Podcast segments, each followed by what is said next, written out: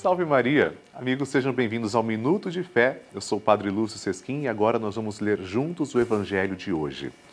Naquele tempo, um mestre da lei se levantou e, querendo pôr Jesus em dificuldade, perguntou: Mestre, que devo fazer para receber em herança a vida eterna? Jesus lhe disse: O que está escrito na lei? Como lês? Então ele respondeu: Amarás o Senhor teu Deus de todo o teu coração e com toda a tua alma com toda a tua força e com toda a tua inteligência, e ao teu próximo como a ti mesmo. Jesus lhe disse: Tu respondeste corretamente, faz isso e viverás.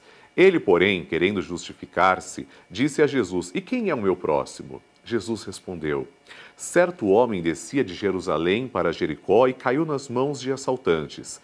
Estes arrancaram-lhe tudo, espancaram-no e foram-se embora, deixando-o quase morto. Por acaso, um sacerdote estava descendo por aquele caminho. Quando viu o homem, seguiu adiante pelo outro lado. O mesmo aconteceu com um levita. Chegou ao lugar, viu o homem e seguiu adiante pelo outro lado. Mas um samaritano que estava viajando chegou perto dele, viu e sentiu compaixão. Aproximou-se dele e fez curativos, derramando óleo e vinho nas feridas.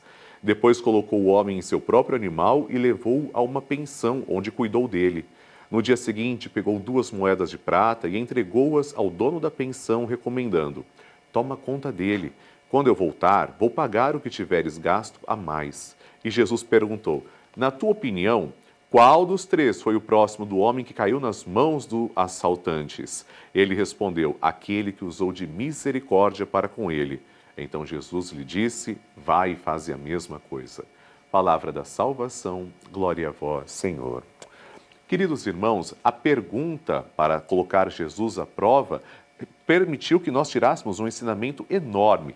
Vejam, Jesus apresenta três pessoas que veem a um próximo, um semelhante, que tinha sido espancado. O sacerdote, por ser sacerdote, pela lógica, deveria fazer algo. Não fez. O outro, levita, grupo judaico também ligado à classe sacerdotal, passou adiante. Mas o terceiro, vejam, um samaritano. O samaritano, no tempo de Jesus, era visto como um povo impuro, um povo excluído. Foi justamente esse samaritano que cuidou daquele necessitado. E Jesus quer dizer para nós: nós não devemos ficar dando desculpas, achando que não é o próximo, aquele não é próximo. Não. Ao invés de perguntar quem é o meu próximo, Jesus nos convida a fazermos-nos próximos. Não perguntemos quem é o próximo, mas façamos-nos próximos do outro. Amém.